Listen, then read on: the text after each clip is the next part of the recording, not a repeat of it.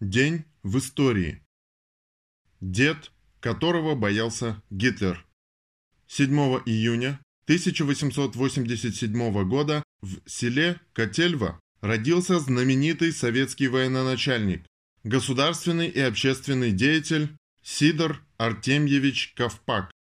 Во время Великой Отечественной войны командир Путиловского партизанского отряда, дважды Герой Советского Союза, генерал-майор – Участник Первой мировой войны. В 1916 году в составе 186-го Асландузского пехотного полка принимал участие в Брусиловском прорыве.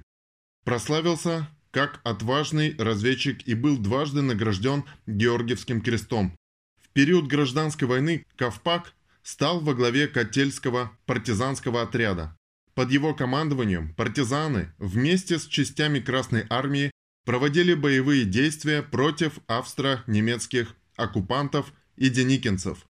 В мае 1919 года партизанский отряд влился в действующую Красную армию. В составе 25-й Чапаевской дивизии Ковпак принимал участие в разгроме белогвардейских войск под Гурьевом, а также в боях против войск Врангеля под Перекопом и в Крыму. С начала Великой Отечественной войны в июле 1941 года в Путивле для борьбы в тылу врага был сформирован партизанский отряд, командиром которого Путиловский район партии утвердил Сидора Ковпака. В декабре 1941 года, в январе 1942 Путиловский отряд осуществил боевой рейд в Хинельские, а в марте в Брянские леса.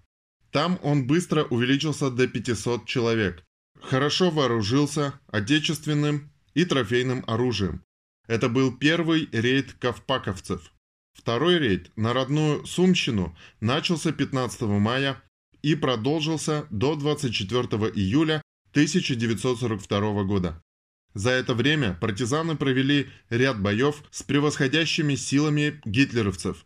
Противник потерял около полутора тысяч человек. Рейд был знаменателен тем, что в ночь на 27 мая 1942 года отряд вошел в Путивль. Родной город встретил освободителей слезами радости и благодарности. Следующий рейд состоялся 12 июня 1943 года. За время рейда партизаны с боями прошли около 2000 километров, уничтожили и ранили более 3800 гитлеровцев, взорвали 19 воинских эшелонов, 52 моста, 51 склад, вывели из строя электростанции и нефтепромыслы вблизи Биткова и Яблонова. Этот рейд стал одной из выдающихся операций партизан в годы Великой Отечественной войны. Осуществленный во время Курской битвы, он имел большое моральное политическое значение. Сея сумятицу и тревогу в тылу врага, Соединение оттягивало на себя значительные вражеские силы, разрушало железнодорожные пути, задерживало переброску фашистских войск на фронт. Кроме того, рейд имел большое влияние на развитие партизанской борьбы в западных областях Украины. На вооруженную борьбу с врагом поднялись новые тысячи патриотов. В декабре 1943 года Ковпак в связи с болезнью отбыл в Киев на лечение. После окончания войны Ковпак жил в Киеве, работая в Верховном суде Украине, где 20 лет был заместителем председателя президиума. В народе легендарный партизанский командир пользовался большой любовью. В 1947 году он стал членом Президиума Верховного Совета Украинской ССР. Тактика партизанского движения Ковпака получила обширное признание далеко за рубежами нашей страны. На примерах ковпаковских рейдов учились партизаны Анголы, Родезии и Мозамбика, вьетнамские полевые командиры и революционеры из различных латиноамериканских государств. 7 июня 1897 года родился Кирилл Афанасьевич Мерецков, советский полководец, маршал Советского Союза, Герой Советского Союза. В годы Великой Отечественной войны отличился организацией прорыва блокады Ленинграда. Участвовал в разгроме японских войск в Манчжурии и Северной Корее. Удостоен ордена «Победа». В 1958-1961 годах возглавлял Советский комитет ветеранов войны. 1915. Иваново-Вознесенские стачки. Пролетариат Московский, Питерский и Иваново-Вознесенский доказал на деле, что никакой ценой не уступит завоевание революции. Ульянов Ленин. Иваново-Вознесенские стачки 1915 года проходили 7-12 июня и 23-26 августа в обстановке начавшейся Первой мировой войны. Вспыхнувшая на Куваевской и Покровской мануфактурах забастовка 9 июня приняла всегородской характер. Рабочие добились повышения заработной платы и снижения цен на хлеб.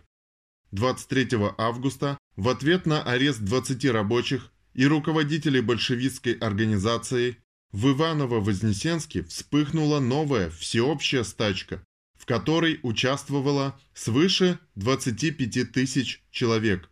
Многотысячная толпа направилась к тюрьме и была встречена солдатами, открывшими ружейный огонь. Около ста рабочих было убито и ранено. Рабочие не приступали к работе до 27 августа, выдвинув лозунги «Долой царя», «Долой войну».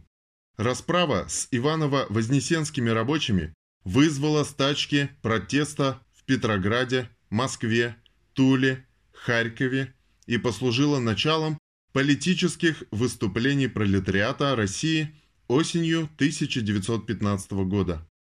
7 июня 1919 года красные заняли Ижевск, нынешняя столица Удмуртии, тогда не была даже уездным городом, входя в состав Сарапульского уезда Вятской губернии. 1990. История предательства. Распад Варшавского договора. 7 июня 1990 года был запущен процесс развала системы коллективной безопасности Содружества.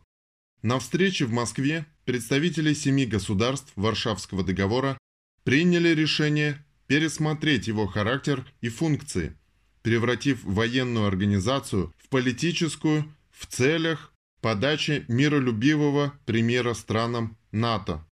Венгрия заявила о своем намерении выйти из договора до конца 1991 года. Это стало началом распада коллективной системы безопасности, противостоящей НАТО, поскольку Североатлантический альянс плевать хотел на миролюбивые примеры. Последний начальник штаба Объединенных Вооруженных Сил Варшавского договора Генерал армии Владимир Лобов рассказал, цитата, «Никаких объективных причин для распуска военной организации Варшавского договора не было. Как известно, Варшавский договор был подписан в 1955 году в ответ на создание шестью годами ранее военного блока НАТО, который сразу же проявил свою агрессивную антисоветскую направленность. Никто даже не обещал тогдашнему президенту СССР Горбачеву в ответ на распуск Варшавского договора демонтировать НАТО.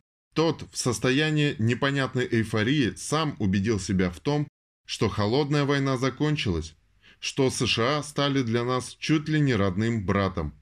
Конец цитаты.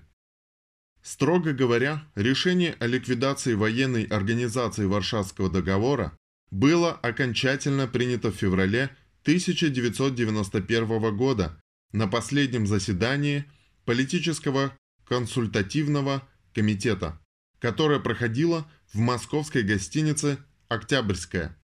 Присутствовали все главы государств. Горбачев только приехал из США и сразу на заседание, по сути дела, без подготовки.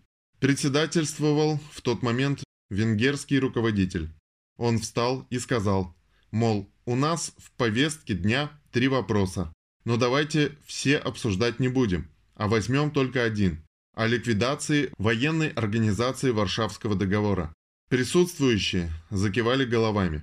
Только румынский лидер возразил, мол, это не своевременно, подошла очередь высказаться Горбачеву. Он прямо с места начал говорить не о Варшавском договоре, а о визите в США. После этого заседание быстренько закруглилось. Председательствующий предложил поручить подготовку и подписание соответствующих документов министрам иностранных дел и обороны. К 31 марта 1991 года все было закончено.